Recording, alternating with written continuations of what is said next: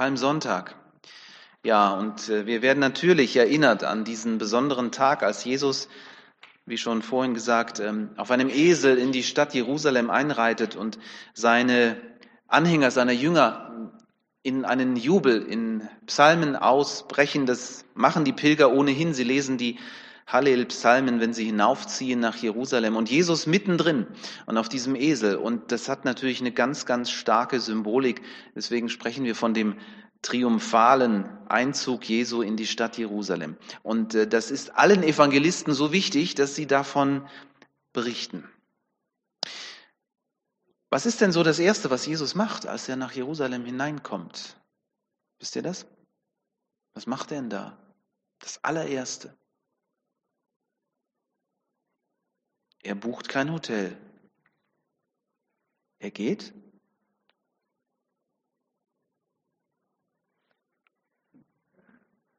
Ja, gell, wenn man so überlegt, dann, dann fällt einem das erstmal vielleicht gar nicht so ein. Aber, aber es ist schon sehr markant. Jesus geht an einen wichtigen Ort, der ihm persönlich sehr, sehr wichtig ist. Das ist der Tempel, ganz genau. Er geht zum Tempel und da passiert dann das, was äh, man als die Tempelreinigung in manchen Überschriften in der Bibel auch wiederfindet. Ähm, er geht ja nicht in dem Sinne ins Innere des Tempels, sondern er betritt den riesigen Vorhof des Tempels, auch Vorhof der Heiden genannt. Und er vertreibt die Händler dort. Er wirft die Tische der, Tisch, der, der, der, der Geldwechsler um. Und er tut es mit den markanten Worten, mein Haus soll ein Ort des Gebetes sein aber ihr habt eine Räuberhöhle daraus gemacht. Was ich interessant finde, ist, dass diese Tempelreinigung, die ja nicht unwesentlich ist, etwas ist, das der Evangelist Johannes völlig auslässt. Der schreibt da gar nichts drüber. Der schreibt vom ähm, Einzug nach Jerusalem und dann kommt unser Abschnitt, den wir gerade gehört haben. Warum macht er das so? Johannes macht es immer wieder so. Und äh, viele Ausleger sagen, äh, Johannes hat ja als allerletzter sein Evangelium geschrieben. Ich kann mir das gut vorstellen, dass Johannes auch die anderen Evangelien kannte und dass er sagte, man muss nicht alles wiederholen, weil das haben die Leute ja schon gelesen, das wissen sie schon. Interessant ist, dass äh, Johannes sich hier konzentriert und er konzentriert heute Morgen unsere Aufmerksamkeit auf das, was nach der Tempelreinigung geschieht. Man könnte auch sagen, was das Resultat der Tempelreinigung war. Einige Griechen kommen auf Philippus zu und sagen, wir würden diesen Jesus gerne näher kennenlernen. Und ich finde, das macht nur Sinn, wenn man weiß, dass die Tempelreinigung, das markante Auftreten von Jesus vorher passiert ist. Vermutlich waren diese Griechen dort auf dem Tempelgelände. Und sie haben Jesus erlebt. Sie haben sein leidenschaftliches Engagement erlebt, wenn er sagt, mein Haus soll ein Ort des Gebetes sein und keine Räuberhöhle. Ich weiß nicht, ob ihr schon mal versucht habt, mitten im Lärm des Alltags zu beten. Das geht schon, aber man muss sich dann schon sehr, sehr stark konzentrieren und da sind dauernd Dinge, die einen ablenken. Auf einem lauten Bazar zu beten, ist schwierig. Auf dem Fischmarkt in Hamburg zu beten, das, ja, das, das geht fast gar nicht.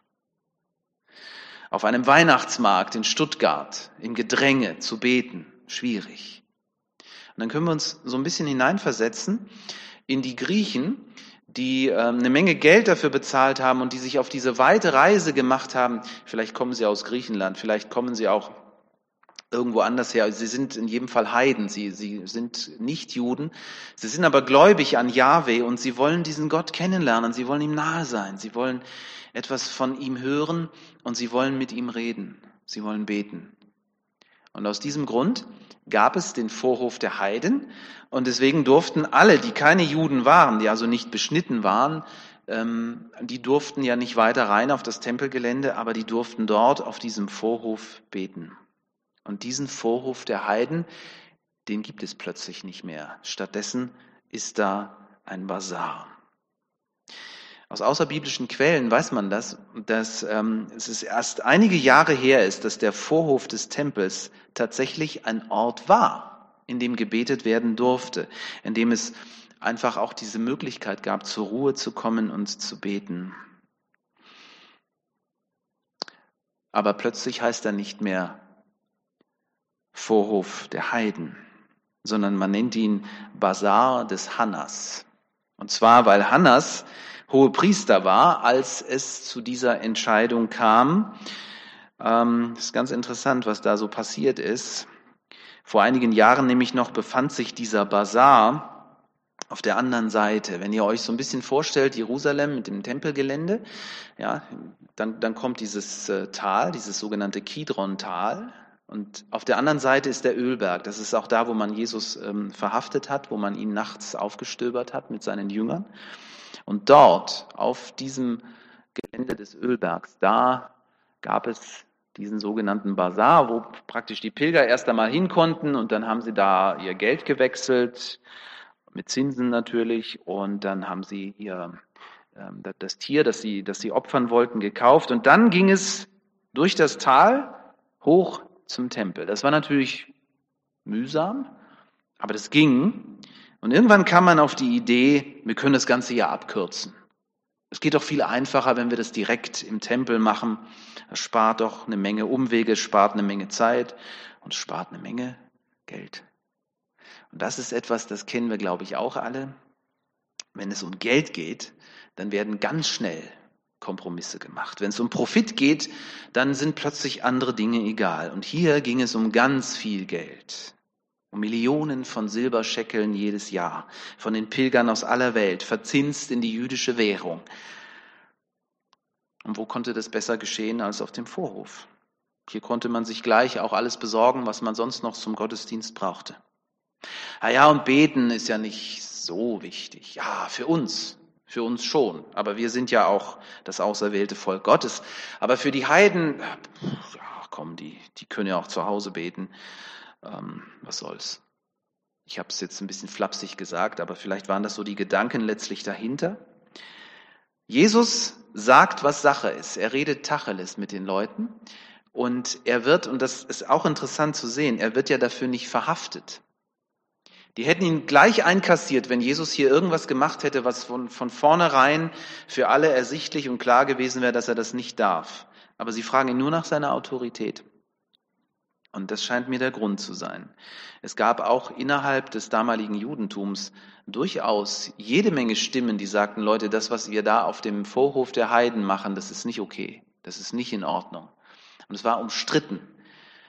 Ja, und äh, das, was Jesus macht, ist einfach hier, hier erhebt einer mutig seine Stimme und sagt, Leute, worum geht's denn wirklich? Es geht doch ums Beten. Habt ihr das denn völlig vergessen? Diese mutige Tat von Jesus hat Menschen aus anderen Völkern, die dorthin gepilgert sind, auf ihn aufmerksam gemacht. Und dass dieser Jesus auf ihrer Seite ist, das nimmt sie natürlich ganz stark für ihn ein, weil das, deswegen sind sie gekommen. Sie sind gekommen, um zu beten und sie merken, da ist einer, der teilt unser Anliegen, der, der will das, dass wir diesen Ort haben, diesen Ort der Ruhe, diesen Ort des Gebets. Und deshalb wollen sie ihn kennenlernen. Sie sind einfach neugierig. Wer ist dieser Jesus?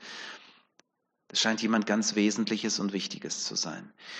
Ich halte hier mal so ein bisschen inne und ähm, wir, wir kommen so ein bisschen zu uns selbst und nach Hohenacker, zu den Menschen, die um uns herum wohnen, die ihr so kennt, auch in der Schule und in der Nachbarschaft und an euren Ausbildungsplätzen, auch hier um uns herum.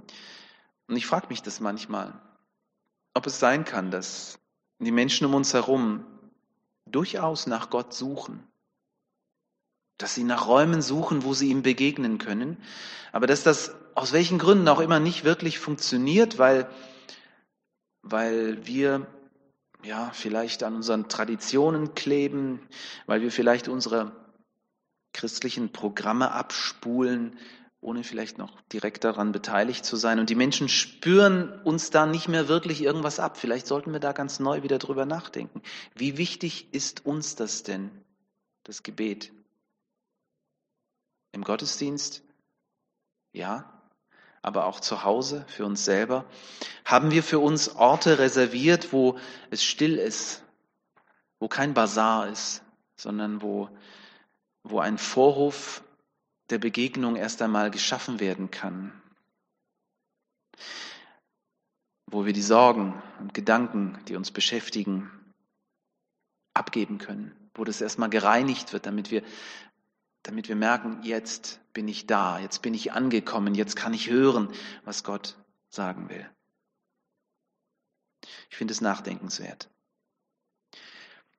Menschen sind begeistert von Jesus, das lesen wir immer wieder. Hier sind es diese Griechen und ich finde es so markant im, im selben Kapitel in Johannes 12, da als Jesus nach Jerusalem hineinkommt, da hören wir einige Pharisäer sagen, sie sind sehr besorgt und sie sind frustriert und sie stellen fest, alle Welt läuft ihm nach.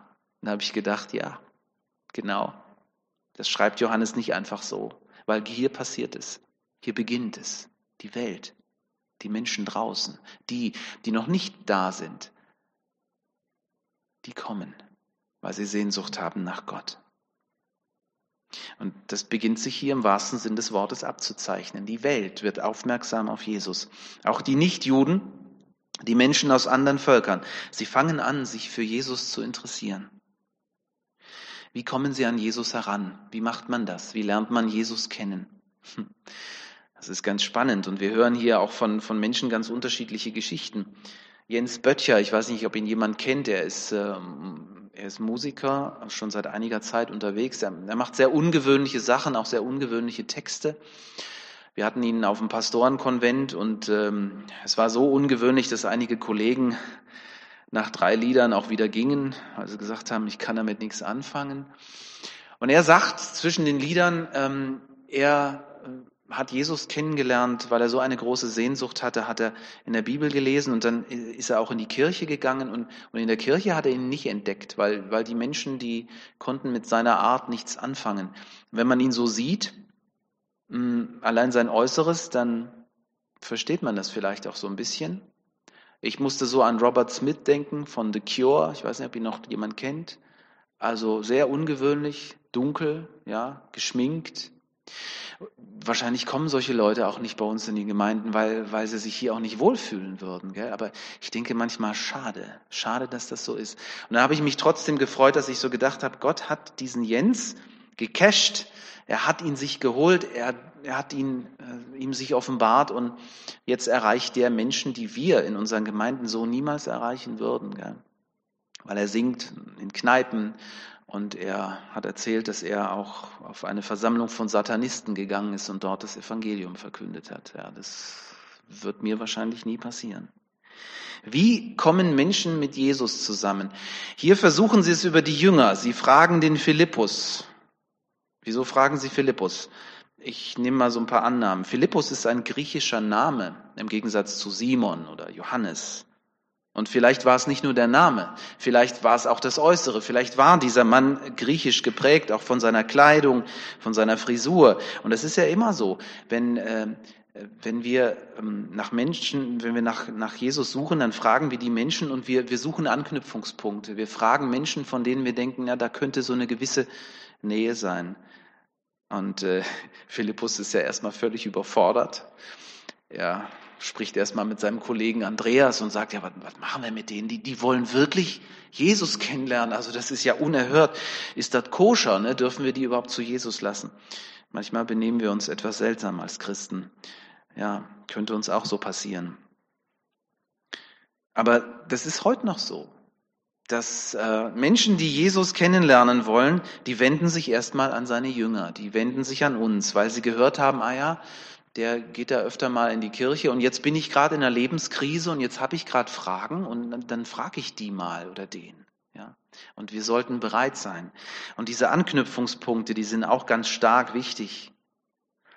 Anknüpfungspunkte wie bei Philippus der Name, aber vielleicht kann es ein Hobby sein, das uns mit Menschen verbindet, wo wir Menschen kennen aus der Nachbarschaft, äh, wo wir uns regelmäßig über den Weg laufen, wichtig sind, dass wir bereit sind, wenn Menschen, die suchen, uns fragen. Und manchmal sind diese Fragen auch ein bisschen nicht, nicht als Fragen erkennbar. Manchmal sind sie ein bisschen kritisch drauf, so. Manchmal ist es fast schon angriffslustig, wie sie sich uns nähern. Wir dürfen dann aber nicht, nicht übersehen, dass dahinter oft eine Sehnsucht steckt. Und wir sollten bereit sein. Philippus und äh, Andreas gehen dann zu Jesus und sagen, hier sind ein paar Leute, die wollen dich kennenlernen, die nicht zu unserem Volk gehören. Und dann sagt Jesus was ganz Komisches. Und das finden wir immer wieder in den Evangelium, vor allem bei Johannes. Jesus äh, scheint das, er sagt nicht, au ja oder nein, bloß nicht. Beides kommt gar nicht vor, sondern er sagt, für den Menschensohn ist die Zeit gekommen, dass er verherrlicht wird. Interessant ist, äh, die Zeit ist gekommen. Im Johannesevangelium wird ja immer wieder betont, dass die Zeit noch nicht gekommen ist. Jesus sagt das am Anfang des Evangeliums sogar zu seiner Mutter. Ne? Sie kommt auf ihn zu. Ihr erinnert euch diese Geschichte, wo Jesus sein erstes Wunder tut, scheinbar widerwillig. Ähm, sie sagt zu ihm, die haben keinen Wein, Johannes 2. Und Jesus sagt, Frau, meine Zeit ist noch nicht gekommen. Ja, und das kommt immer wieder. Seine Zeit war noch nicht gekommen. Mich hätte was ganz anderes interessiert an dieser Stelle und ich ärgere mich an diesem Punkt als Bibelleser. Ich, ich würd, wüsste jetzt einfach gerne, wie ist das mit den Griechen denn nun weitergegangen? Gell? Haben die miteinander geredet? Und wenn, worüber haben die miteinander gesprochen? Haben sich die Griechen am Ende bekehrt? Das, das, sind, das sind für mich die wichtigen Fragen. Und ich denke, Johannes macht das mit Absicht so, dass er Dinge offen lässt, damit wir, damit das weiter rattert. Ne? Das ist wie bei einem guten Film, der dann zu Ende ist und wir sitzen da und denken, Moment mal, das sind ganz viele Fragen, die ich jetzt noch habe und wieso ist das alles nicht geklärt? Das ist natürlich Absicht. Und das ist hier auch Absicht. Aber darüber lässt uns Johannes im Dunkeln, aber nicht darüber, was die Anfrage der Griechen bei Jesus auslöst. In diesem Moment sagt er, jetzt ist es klar und jetzt ist der Zeitpunkt gekommen, ich werde am Kreuz sterben. Und jetzt kommt dieser markante Satz, ein Weizenkorn muss in die Erde ausgesät werden und sterben. In dem Augenblick, in dem die nicht-jüdische Welt an seine Tür klopft, weiß Jesus, jetzt ist es soweit. Es ist fast, als hätte er auf dieses Zeichen gewartet. Er kam in sein Eigentum, und die Seinen nahmen ihn nicht auf. Johannes 1, Vers 12. Seine eigenen Landsleute, sein Volk hat sich bis zuletzt geweigert, an ihn zu glauben. Bis zuletzt stehen sie da und sagen, dann, dann gib uns doch ein Zeichen, dann glauben wir dir. Und nur wenige sind ihm nachgefolgt.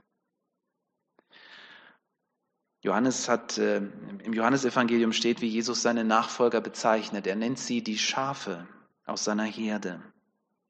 Das ist nicht abwertend gemeint, auch wenn wir manchmal denken, ach, die dummen Schafe, so dumm sind die gar nicht. Und für die Menschen damals war klar, dass hier ein liebevoller Hirte für seine Schafe da ist, so wie in Psalm 23. Da identifiziert sich ja David mit, ähm, mit einem Schaf und spricht davon, wie Gott ihn führt und, und ihn versorgt. Jesus greift dieses Bild auf. Er sagt, meine Schafe hören meine Stimme und sie erkennen meine Stimme und sie folgen mir nach. Und dann sagt Jesus etwas Seltsames und hier kommt es plötzlich zusammen. Jesus sagt, es gibt noch andere Schafe, die sind noch gar nicht in diesem Stall. Die muss ich erst noch finden. Aber die sind schon da und sie sind auf der Suche nach mir.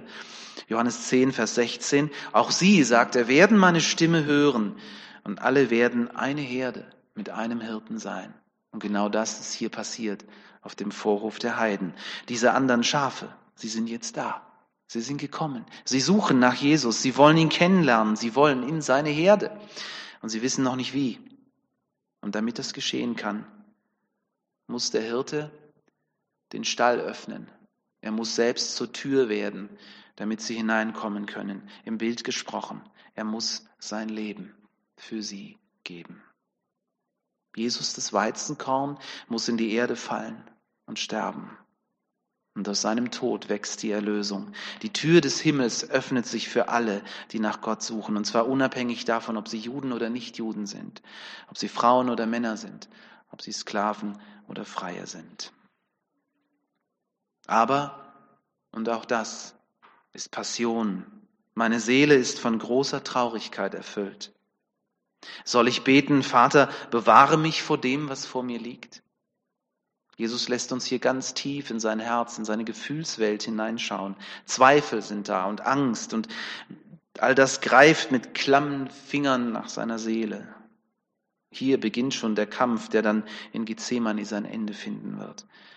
Und in seinem Kopf weiß Jesus das natürlich alles längst. Er weiß, ich bin tatsächlich ja dafür gekommen. Aber seine Gefühle sagen ihm natürlich noch etwas ganz anderes. Aber er kommt hier schon an diesen Punkt und sagt, Vater, verherrliche deinen Namen. Darum geht es. Und Jesus klammert sich an diese Hoffnung, dass es hier nicht um ihn geht, nicht um sein Wohlergehen, nicht um sein Überleben. Dann würde er jetzt ganz anders reagieren. Es geht um so viel mehr. Es geht um das Werk der Erlösung und es geht um den Namen dessen, der ihn gesandt hat. Dieser Name, der Name Gottes soll verherrlicht werden, auch durch sein Leiden. Die Verherrlichung des Vaters. Jesus spricht immer wieder davon. Und jetzt, wo der Zweifel an seiner Seele zu nagen beginnt, da kommt vom Himmel eine Antwort. Gott selbst antwortet. Er meldet sich zu Wort. Interessant ist auch, was Gott zu ihm sagt.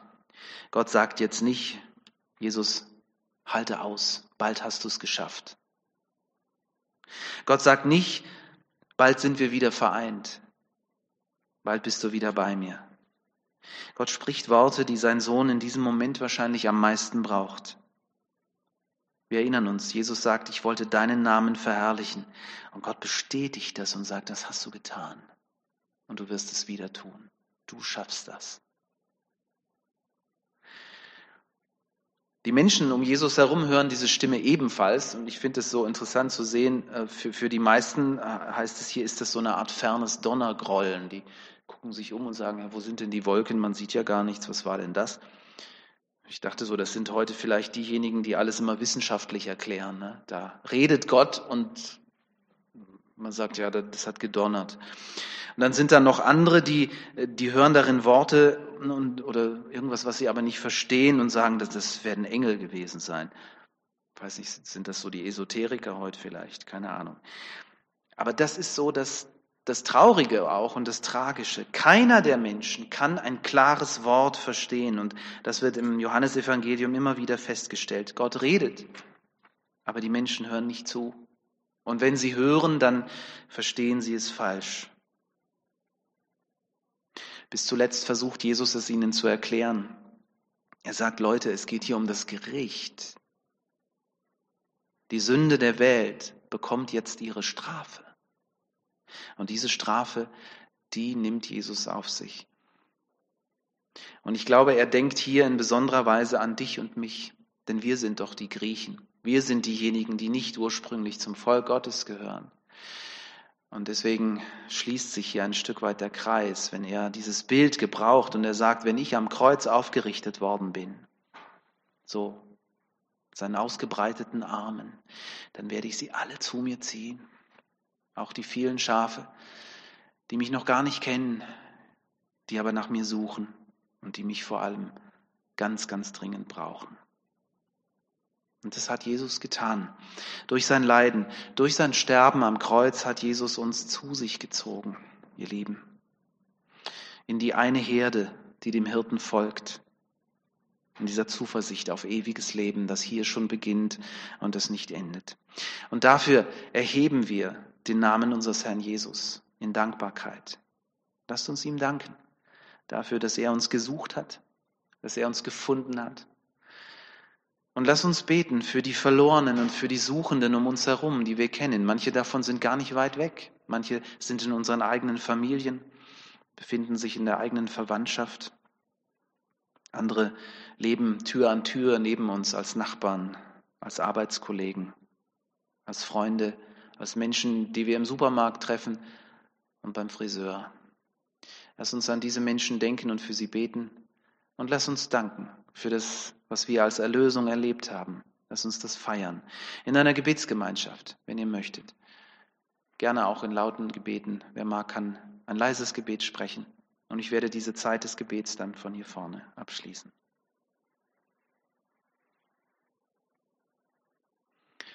Danke, Herr Jesus, dass wir etwas verstehen von deiner großen Liebe zu uns, wenn wir über dein Wort nachdenken, Danke, dass du tatsächlich gekommen bist, um uns mit dem Vater wieder zu verbinden.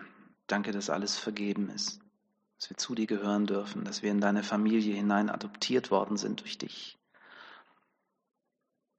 Und wir haben jetzt an Menschen gedacht, die wir kennen und für die wir das auch wünschen. Wo wir manchmal das Gefühl haben, dass da so Abgründe sind zwischen ihnen und dir. Danke, dass du der Überwinder bist, dass du der Sieger bist über den Tod, über jeden Zweifel. Und wir möchten dich bitten, dass du uns zu Boten machst, die deine Liebe weitergeben. Auch jetzt in diesen nächsten Tagen, in der Passionszeit, in der Menschen vielleicht besonders offen sind für das, was du getan hast und was vielleicht auch in ihrem Leben gerade passiert. Gib uns offene Herzen und Ohren für die Nöte der Menschen um uns herum. Mach uns stark und mutig durch den Glauben an dich. Danke, dass wir mit dir rechnen dürfen. Amen.